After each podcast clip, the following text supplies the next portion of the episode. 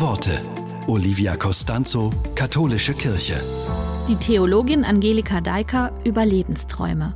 Sie sagt, als junge Frau hatte ich große und bunte Träume. Manches erkämpfte ich, vieles wurde mir geschenkt. Was schmerzlich zerbrach, gab ich nur widerwillig auf.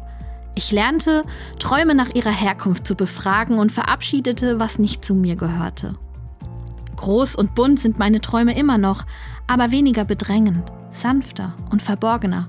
Sie zeigen sich in der Stille wie ein Geschenk und verdichten sich in dem einen Wunsch, zu erkennen und zu vollenden, wie Gott mich von Anfang an geträumt hat.